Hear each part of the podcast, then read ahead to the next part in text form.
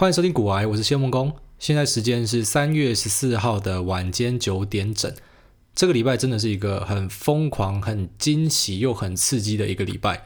那但是呢，最棒的事情是，所有的菜鸡们，哦，如果有在这个礼拜有直接参与市场，包含说买进、卖出、放空，或者是你只是站在旁边当知男，哦，看着大家在嗨的的话呢，也没关系。经过这个礼拜之后呢，你面对那些本来的投资大学长们，哦，经历过零八年、一五年的，他们很多会讲啊，你没有经历过零八年、一五年的空头，你不要说你做股票哈，很多会这样子嘛，会说，好死多头菜鸡们，你们没有看过真的崩盘长什么样子啦。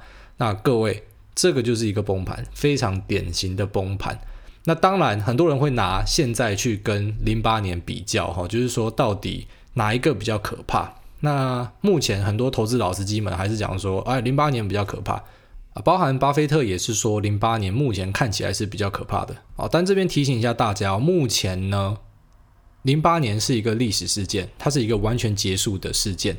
可是二零二零年现在呢还没有结束，到一个转折点没？不知道，还会不会继续下跌？不知道，会不会现在 V 转？不知道。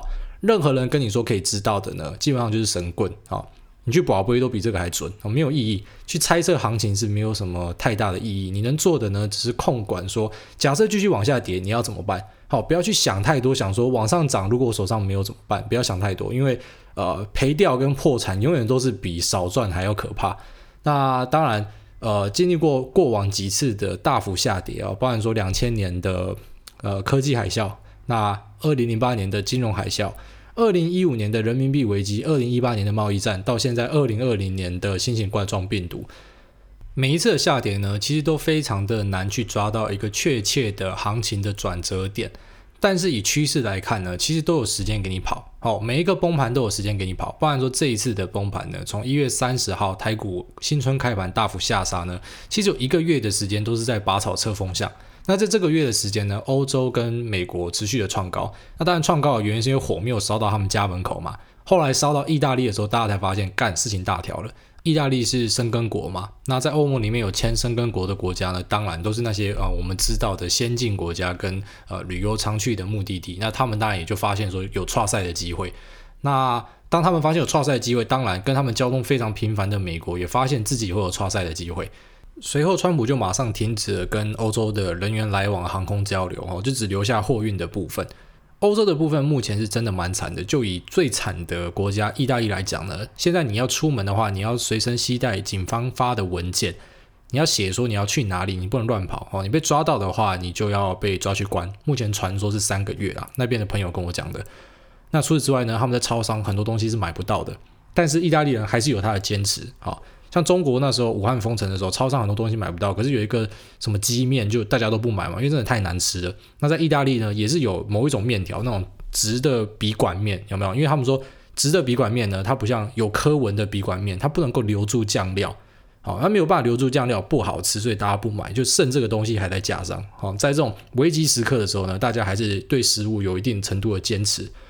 那前几天呢，罗马因为他们目前也算是封城的状态啊，好，大家不怎么出门，所以他们也像武汉一样，好，发生了一样的状况，就是在中午的时间，大家把窗户打开来，那互相问候一下，好，所以目前那边的状况是很严峻。可是呢，其实从很多的作为上，你还是会知道说，为什么在欧洲会传的比亚洲国家还来得可怕、来得猛、来得快。那当然，第一个是因为卫生习惯。那我觉得卫生习惯其实很大的一部分哦，不是说他们比较胎哥、比较恶烂呐，其实是因为他们的天气很干燥。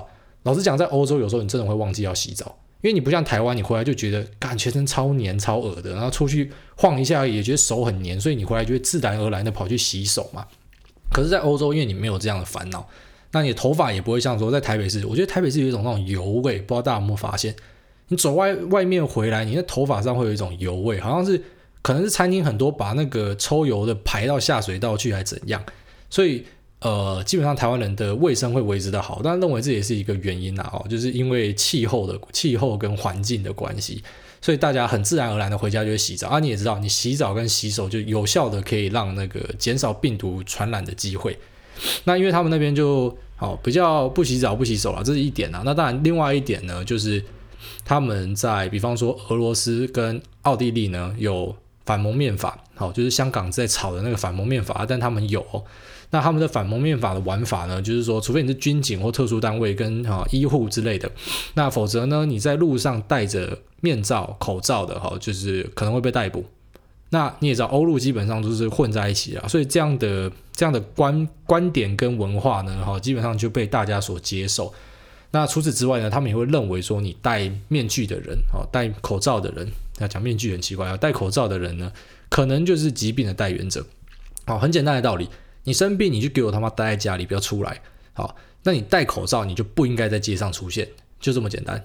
好，那所以他们就认为说戴口罩的人是有病的，好，大家会歧视你，会用异样的眼光看你。那这不是只有亚洲人，然后我太太自己在欧洲讲说，戴口罩送那个他的弟弟，他弟弟比他小好几岁，送他去学校上课的时候，整个学校都在看他。好，就是他们对于口罩非常的敏感。那除此之外呢，官僚的一些做法上啊，我觉得也加剧了这样的恐惧。比方说，呃，意大利的首都管理机场的单位叫做 ADR。那这个 ADR 呢，他们就发表了一个针对新型冠状病毒、武汉肺炎的应对办法。那其中有一条就写说，除非你自己生病，或者是你有在照顾生病的人，不然你不要戴口罩。那看到这条，当然就是满满的黑人问号啊，说你刚才到底在冲三小？就连他们自己意大利的医生也有讲啊，就说其实如果现在口罩大家都有的话，疫情的传染绝对不会这么严重。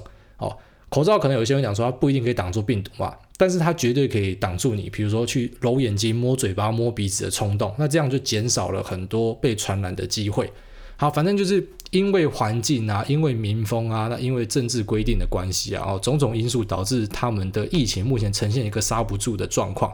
那甚至目前大家在担心的是说，他们刹不住就算了。好，目前中国习近平进去武汉，我知道一些阴谋论还是会讲说啊，那个是演的什么，那不重要，重点是他终究是进去了嘛。如果他会怕的话，他就派李克强去了。好，他这么怕死，那他去了之后，好，我们就先视同武汉。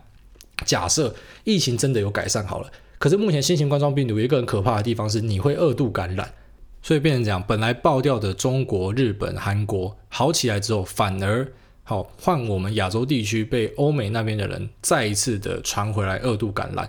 那即便说他们没有真的好传回来，也就是说我们有做非常严格的，比方说在呃呃航空器或者是入关的检验上呢，做得非常严格啊，不让这些带源者进来。即便平行时空是这样好了，但是他们那边终究是很大的消费市场。那要记得一点啊，台湾的啊、股票里面大概有五十趴以上是电子股。那电子股呢，主要都是以外销为主。所以如果当他们的消费市场剉赛的时候，那台湾的电子股要多好，其实也很困难啦。那外加呢，欧美人长期就是没有储蓄的习惯。就是今朝有酒今朝醉啦，所以如果说他们没有钱消费的话，就会是下一波很大的问题。那当然看空就是大概的说法，就是围绕在这啦。那看多的说法还是有啊，因为现在呢，中国又要释出流动性，那美国才刚降息两码，据说呢，三月十六号的例会，目前降息的几率又接近百分之百了。那再继续降下去的话嘞，外加英国也跟着降息了两码，全世界的钱多到满出来，那钱多到满出来会跑去哪？好合理的想象就是跑去堆在资产里面，包含说股票或者是房地产嘛，继续的把价格炒高。那大家就认为说，诶，钱那么多，好，那如果呃瑞德西韦真的有效，或者说呃肺炎的疫苗出来了，那当然就有持续上行的可能性。外加川普年底要选总统了，好，这是看多的说法。但看多跟看空要有自己的一套这个判断的方式啊，哈。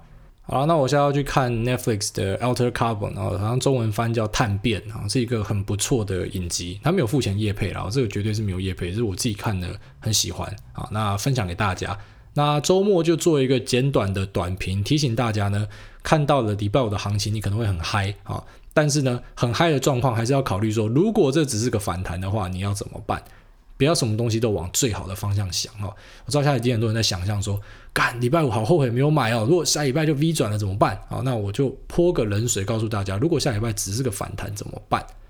那就这样啦，拜。